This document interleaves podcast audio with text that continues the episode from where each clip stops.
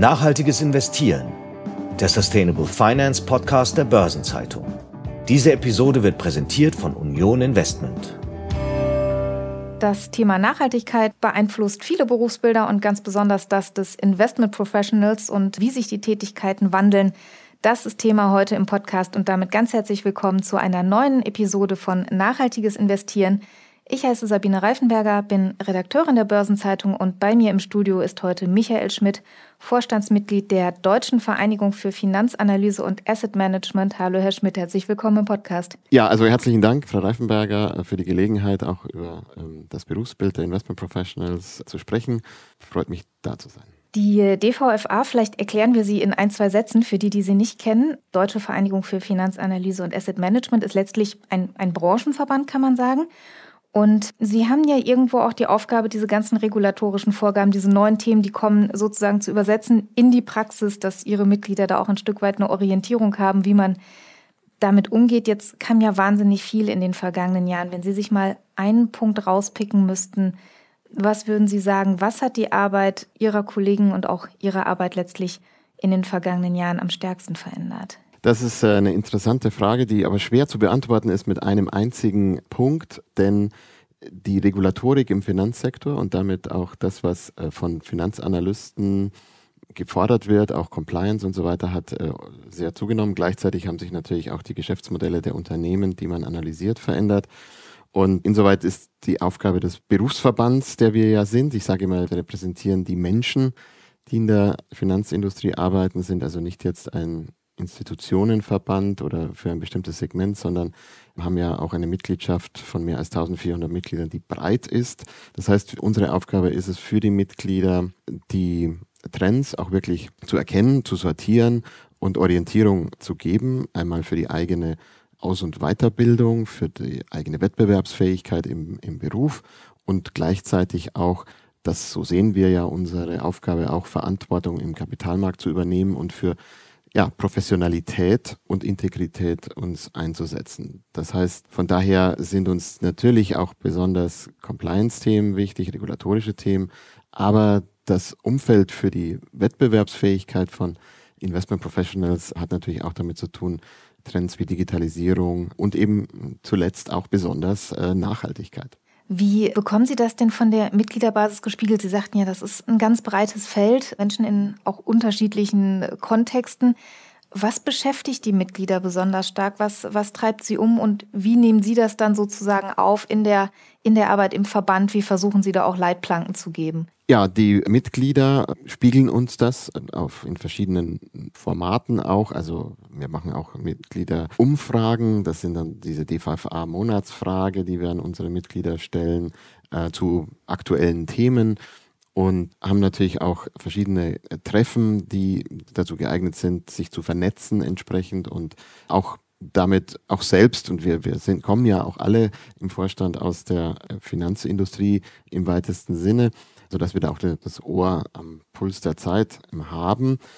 Was immer äh, als Mehrwert der DVFA für die, von den Mitgliedern gesehen wird, ist ganz klar, dass wir diese Themen im Blick haben, die für, wie gesagt, die Wettbewerbsfähigkeit im eigenen Beruf. Also bin ich noch mit dem, was ich kann, wie ich auf das Umfeld blicke, bin ich da noch richtig aufgestellt für meine eigene Karriere. Und da äh, kann die DVFA natürlich Orientierung geben. Wir arbeiten ja auch in Kommissionen an wichtigen Themen. Dort können auch Mitglieder entsprechend mitarbeiten und die Ergebnisse werden entsprechend publiziert. Es gibt ein einzelnes Format nur für Mitglieder, das sind die DVFA Insights und äh, da transportieren wir dann auch eben aktuelle Erkenntnisse, bringen auch andere aus dem Netzwerk mit zusammen und letztlich ist es auch das Netzwerk, das die Finanzanalysten, Fondsmanager, die Mitglieder entsprechend schätzen. Jetzt sagten Sie schon, es geht viel auch darum, sich selbst einzuschätzen. Bin ich noch Azure? Kann ich überhaupt das, was ich tue, noch? Habe ich noch die richtigen Schwerpunkte? Was würden Sie denn sagen? Sie sind ja selber jetzt auch schon eine ganze Zeit in der Branche aktiv. Was sind Themen, wo Sie sagen, die sind heute definitiv anders oder wichtiger oder mehr gefragt als vielleicht noch in dem Moment, wo Sie Ihre Karriere gestartet haben? Ja, das geht nun auch schon tatsächlich in die 90er zurück, dass ich selbst angefangen habe, auch als Aktienanalyst und, und Fondsmanager und Unternehmen auch rauf und runter analysiert habe. Und damals gab es noch das DVFA-Ergebnis pro Aktie als eine Form der Standardisierung von Analysen, also die Vergleichbarkeit von einzelnen Rechnungsabschlüssen, Jahresabschlüssen.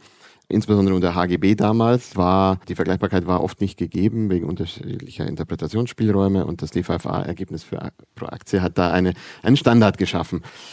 Damals entstand dann die internationale Berichtsrechnungslegung der IFRS und das war neu. Damit musste man sich auch auseinandersetzen und hat plötzlich die unterschiedliche auch Bewertungsherangehensweise gesehen von IFRS Mark-to-Market versus HGB eher konservativ bilanziert und damit musste man sich als Analyst natürlich auch auseinandersetzen, weil am Schluss geht es ja darum, Prognosen aufzustellen und eine Bewertung eines Unternehmens vorzunehmen und damit auch ja, Empfehlungen zu geben oder Investitionsentscheidungen zu treffen. Also sehr relevant.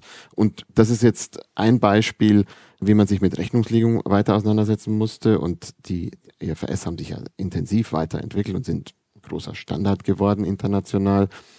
Und in dem Zusammenhang, so in den 2000ern, kam dann die Fragestellung auch, Gerade auch, weil es neue Unternehmen am Markt gab, die äh, aus dem Technologiesektor, Softwareentwicklung oder eben die ganz neuen Unternehmen, Google, Facebook und so weiter, wo man sich beschäftigen musste mit den immateriellen Vermögensgegenständen, also diese Fragestellung, wie, wie kann man immaterielle Güter in einem Unternehmen bewerten, Markenname und so weiter, aber auch eben technologisches Know-how das war ganz neu. Früher hat man stärker die Produktionsstätten und ja, die tangiblen Vermögensgegenstände letztlich auch mehr im Blick gehabt. Und jetzt jüngst eben ist die Fragestellung aufgetaucht, welche hm, Nachhaltigkeitsaspekte wirken auf das Unternehmen und umgekehrt im Sinne der doppelten Wesentlichkeit, wie wirkt das Unternehmen auf Umwelt und Gesellschaft und hat das vielleicht wieder Rückwirkungen auf das Unternehmen selbst im Sinne der eigenen Prognosen für Wachstum, für Profitabilität und dann Bewertung. Und das ist ein spannendes Feld, weil das nicht aus der eigentlichen klassischen Analystenarbeit so kommt, aber es muss voll integriert werden. Das heißt, da sind wahrscheinlich dann auch andere Sichtweisen erforderlich. Würden Sie sagen, dass man das auch in der Ausbildung, Weiterbildung von neuen Kollegen irgendwo reflektieren muss? Sie haben ja bei der DVFA auch eine eigene Finanzakademie angedockt. Sind das Themen, die sozusagen für künftige Berufsanfänger irgendwie eine, eine größere Rolle spielen müssten? Unbedingt. Und man sieht das auch ganz deutlich. Jetzt zum einen auf der Verbandsebene, ich habe die Kommissionen angesprochen, wir haben vor 20 Jahren zunächst eine Governance- und äh, Stewardship-Kommission eingerichtet. Dann kam eine Sustainable Investing Kommission dazu. Jetzt haben wir die beiden vereint in einer Governance- und Sustainability Kommission, wo wir intensiv arbeiten. Und da gibt es drei Fachausschüsse dabei. Sie sehen schon, das Thema hat da auf der Ebene schon viel zugenommen. In der Ausbildung aber genauso. Die Finanzakademie bietet mittlerweile drei Hauptprogramme an. Das ist einmal der ESG für Finanzberater. Das ist so gerade für Berater eben auch im, im Privatkundengeschäft. Es gibt den Certified Sustainable Investment Professional. Das ist ein Projekt mit der TU München zusammen. Und es gibt den, ja, ich sag mal, die Signature-Ausbildung, den CESCA, den viele kennen, ähm, Certified ESG Analyst. Das ist ein internationales Programm, in Europa mit der EFAS mitentwickelt worden, aber die Inhalte und viele der Skripte und auch Referenten kommt aus der DVFA oder aus Deutschland. Da sind wir ganz stolz drauf, das mitgeprägt zu haben. Und es sind äh, jetzt mittlerweile, äh, wir erwarten bis Ende des Jahres so etwa 6000 Absolventen aus diesem Kurs weltweit. 70 Prozent kommen aus Europa, aber die größte Einzelmitgliedszahl oder, oder Absolventenzahl ist eigentlich in Hongkong, äh, interessanterweise mit fast 900 Absolventen. Also das, und der CESCA ist so ähnlich wie der CIIA, den wir für die Finanzanalyse ja schon lange im Programm haben, auch ein internationales Programm, ist quasi der Parallelabschluss für Nachhaltigkeit. Wie entwickelt sich denn die Nachfrage nach ESG-Spezialisten, auch nach solchen mit diesen, diesen Abschlüssen oder ähnlichen Abschlüssen? Sind das zum Teil auch Leute aus den Teams, die man weiterbildet oder sind es neue Zugänge? Wie, wie entwickelt sich da auch die Nachfrage? Was hören Sie da aus den, aus den Häusern der Finanzindustrie auch? Ja, durch die grundsätzliche Entwicklung, äh, dass das Thema wichtiger geworden ist, aber auch getrieben mit durch regulatorische Anforderungen, ist der Bedarf enorm an Fachkräften für nachhaltig Anlagen, für nachhaltige Analyse. Es gibt mittlerweile Chief Sustainability Officers als, als Rolle und die Teams werden immer größer zur Nachhaltigkeit. Also das ist eine ganz klare Entwicklung, da gibt es den Bedarf. Und es ist beides. Es ist einerseits die hm, Weiterentwicklung, die Weiterbildung von ja auch durchaus erfahrenen Finanzanalysten beispielsweise jetzt, wir reden ja sehr stark über Finanzanalysten und, und, und Fondsmanager. Dazu gibt es dann eben diese, diese Programme zum einen, das machen also viele auch, die, die schon einen CAA beispielsweise haben. Wir machen auch Inhouse-Kurse speziell eben für Analysten in, in einzelnen Häusern, damit es dann auch wirklich zugeschnitten ist auf deren Bedarfe.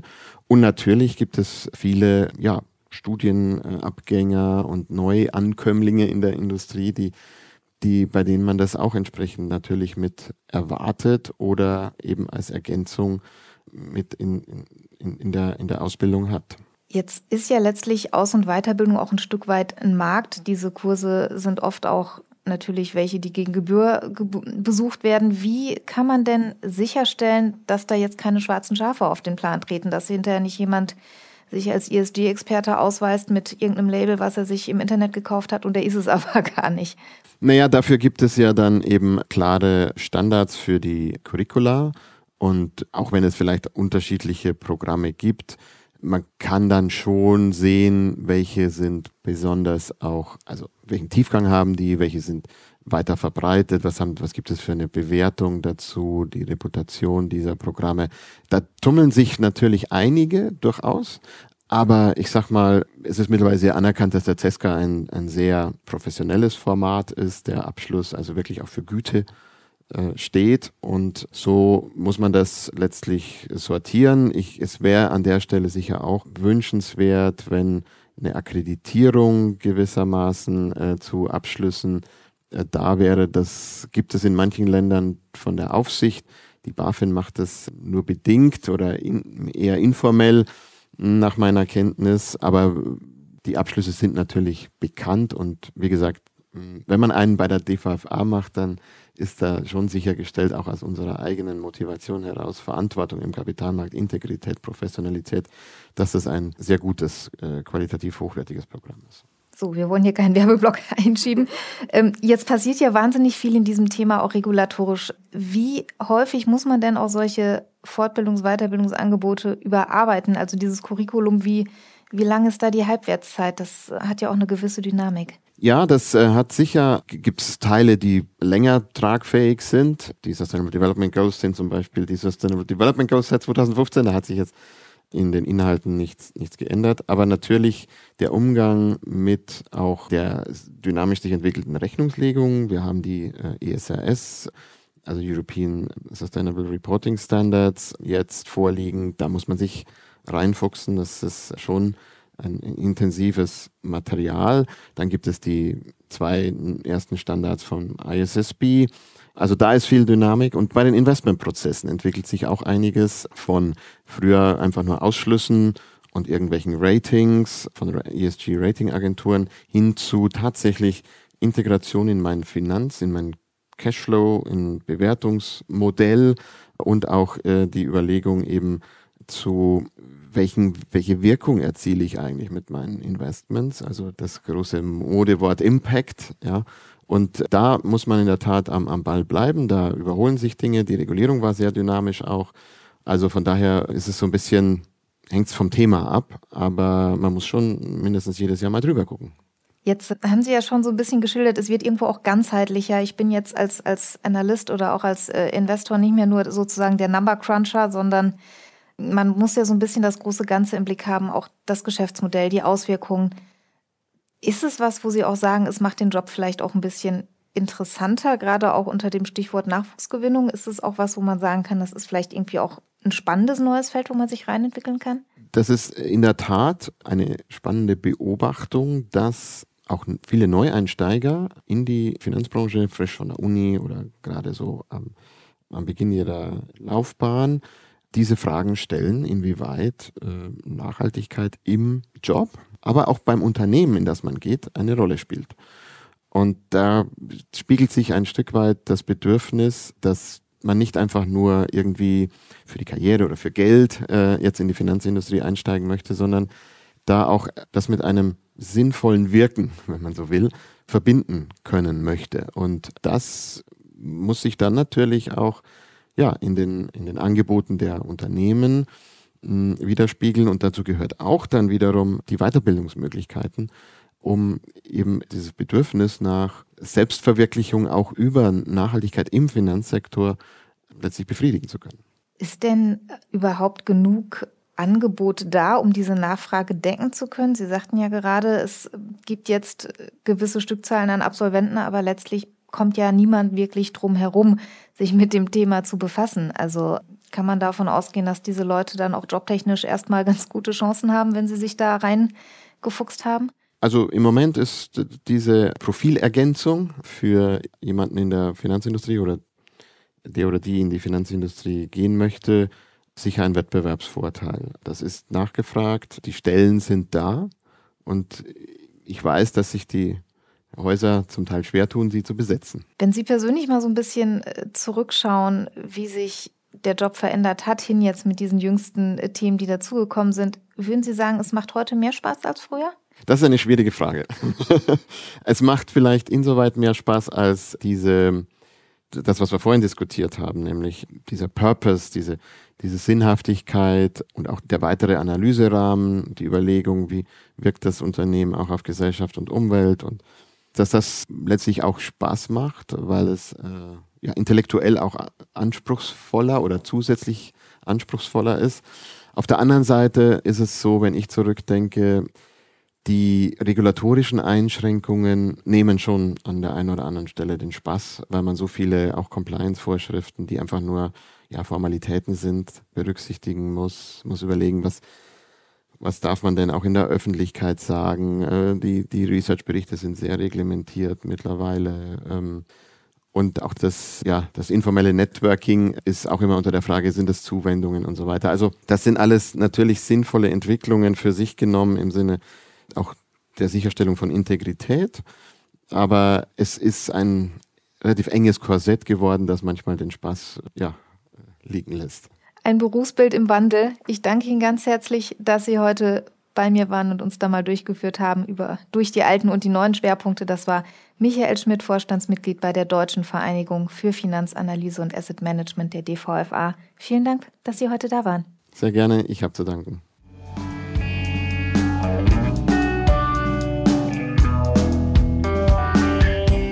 Die Themen, über die die ESG-Community sonst noch spricht, die hat mein Kollege Detlef Fechner mit dabei, Mitglied der Chefredaktion der Börsenzeitung. Schön, dass du da bist, Detlef. Ja, hallo Sabine. Detlef, die Berichtspflichten zu ESG-Themen, die sind für viele Branchen ja eine Herausforderung. Wir hören es hier immer wieder. Und äh, auch die Versicherungsbranche hält diese Vorgaben für problematisch. Der Branchenverband GDV, der hat sich jetzt zu dem Thema geäußert. Das äh, ist der Gesamtverband der deutschen Versicherungswirtschaft. Welche Bedenken hat denn der GDV? Also, die Versicherer finden die Pflichten zu umfangreich und sie finden die Pflichten zu kleinteilig. Bei der Berichterstattung sollten nur diejenigen Inhalte in den Fokus genommen werden, die nachweislich zu mehr Nachhaltigkeit führen. Das fordert Christoph Jurecka und der ist Finanzchef des Rückversicherers Munich Re und er ist zugleich beim GDV Vorsitzender des Ausschusses für Unternehmenssteuerung und Regulierung. Laut Jurecka müssen Unternehmen für die Nachhaltigkeitsberichterstattung mehr als 1000 einzelne Verpflichtungen erfüllen. Die ergeben sich zum Beispiel aus der EU-Richtlinie zur Nachhaltigkeitsberichterstattung, also der Corporate Sustainability Reporting Directive, der CSRD. Und die greift ab 2024. Und Christoph Jurecka sagt dazu, dass viele Vorschriften eben nicht unbedingt eine gute Berichterstattung ergeben. Aber viele Vorschriften ergeben in jedem Fall erstmal viel Aufwand, oder? Ja, das ist richtig. Und die Daten in verlässlicher Qualität zu beschaffen, dafür müssen neue Prozesse und Strukturen implementiert werden. Und das alles kostet natürlich Zeit und das kostet Geld. Jurecka geht davon aus, dass die Kosten für die Industrie in den dreistelligen Millionenbereich gehen werden oder möglich sogar noch darüber hinaus. In der Versicherungsbranche fühlen sich insbesondere kleine Häuser durch die vielen Vorgaben stark unter Druck. Der GDV fordert deshalb Ausnahmen für kleine und mittelgroße Versicherer mit maximal 500 Beschäftigten. Deren Marktanteile liegen dem Verband zufolge regelmäßig unter einem halben Prozent und dennoch würden sie definitorisch als große Unternehmen eingestuft. Jetzt äh, sind Versicherer ja am Kapitalmarkt auch als Investoren eine gefragte Klientel. Wie sieht es denn mit Nachhaltigkeit auf der Anlageseite aus? Also da sieht sich der Verband auf einem guten Weg. Nachhaltigkeitskriterien seien inzwischen bei der Kapitalanlage ein fester und ein etablierter Bestandteil. Das sagt GDV-Hauptgeschäftsführer Jörg Asmussen. Bei 90 Prozent der Kapitalanlagen würden Nachhaltigkeitsrisiken berücksichtigt. Besonders verbreitet sind dabei Ausschlusskriterien. Auch der Anteil nachhaltiger Anlagen ist im vergangenen Jahr laut GDV deutlich gestiegen. Allerdings ausgehend von einem relativ niedrigen Niveau. In der Gesamtbetrachtung liegt der Anteil von Green Bonds oder Investments in erneuerbare Energie immer noch im niedrigen einstelligen Prozentbereich, wenn man ihn in Relation setzt zum gesamten Kapitalanlagevolumen, denn dieses gesamte Volumen, das beträgt rund 1900 Milliarden Euro. Da ist also noch Luft nach oben. Ja, und da ist noch deutlich Luft nach oben. Und das ist auch noch auf dem Weg zur CO2-Neutralität. Die wollen die deutschen Versicherer bis spätestens 2050 erreicht haben. Aber zuletzt haben sie sich von dem Ziel eher entfernt. 2021 lag der CO2-Fußabdruck bei 71 Tonnen CO2 bezogen auf eine Million Euro Investment. Im vergangenen Jahr waren es nun 79 Tonnen CO2. Begründet hat Asmussen dies mit Corona-bedingten Nachholeffekten und einer mangelhaften Datenverfügbarkeit.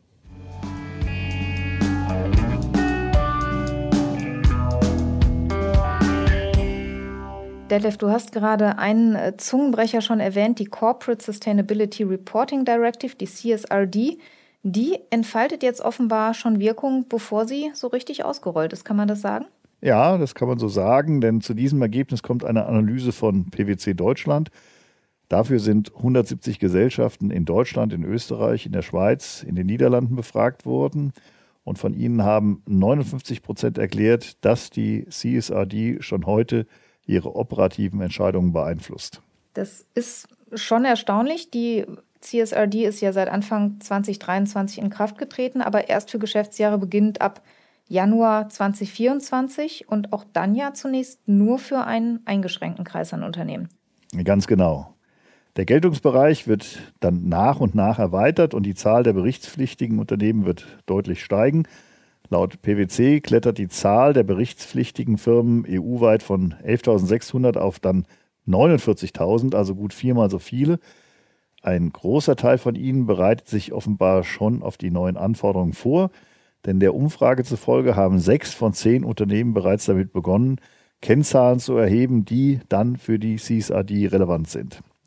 Und ähnlich hoch ist der Anteil der Firmen, die eine Scope-Analyse erstellt haben, um die Treibhausgasemissionen zu erfassen. Immerhin gut die Hälfte der Befragten hat schon eine integrierte Nachhaltigkeitsstrategie erstellt. Nachzügler gibt es allerdings auch. 15 Prozent haben der Analyse zufolge noch gar nicht angefangen, die CSRD zu implementieren. Das bringt uns zu der Klassikerfrage, welche Schwierigkeiten sehen denn die Unternehmen? Ja, da werden auch die Klassiker-Einwände genannt, nämlich Zwei Drittel beklagen, dass die Vorgaben technisch sehr komplex sind und dass sie zu wenig Ressourcen auf das Thema verwenden können. Jedes zweite Unternehmen bemängelt den enormen Zeitdruck. Ein großes Fragezeichen haben viele Unternehmen noch beim Thema Reporting-Software, denn nur 14 Prozent der Befragten fühlen sich zu diesem Punkt gut informiert. Gut die Hälfte muss sich die Unterschiede zwischen den angebotenen Softwarelösungen noch erarbeiten und ein Drittel hat sich mit dem Thema überhaupt noch gar nicht beschäftigt. PwC führt diese Unsicherheit auch darauf zurück, dass sich eben nicht nur die regulatorischen Vorgaben, sondern eben auch die Softwarelösungen zurzeit sehr schnell weiterentwickeln.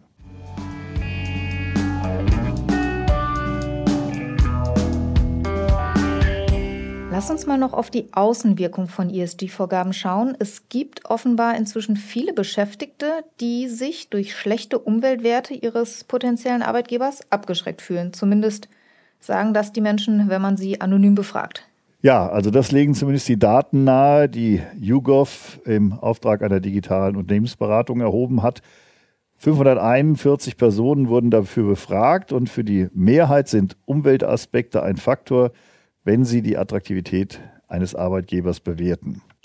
Bei einem Unternehmen, das einen schlechten Einfluss auf die Umwelt hat, würden viele zum Beispiel gar nicht arbeiten wollen. 70 Prozent der Befragten geben an, sie würden bei einem Jobangebot eines solchen Unternehmens eine Absage in Betracht ziehen oder sogar direkt absagen.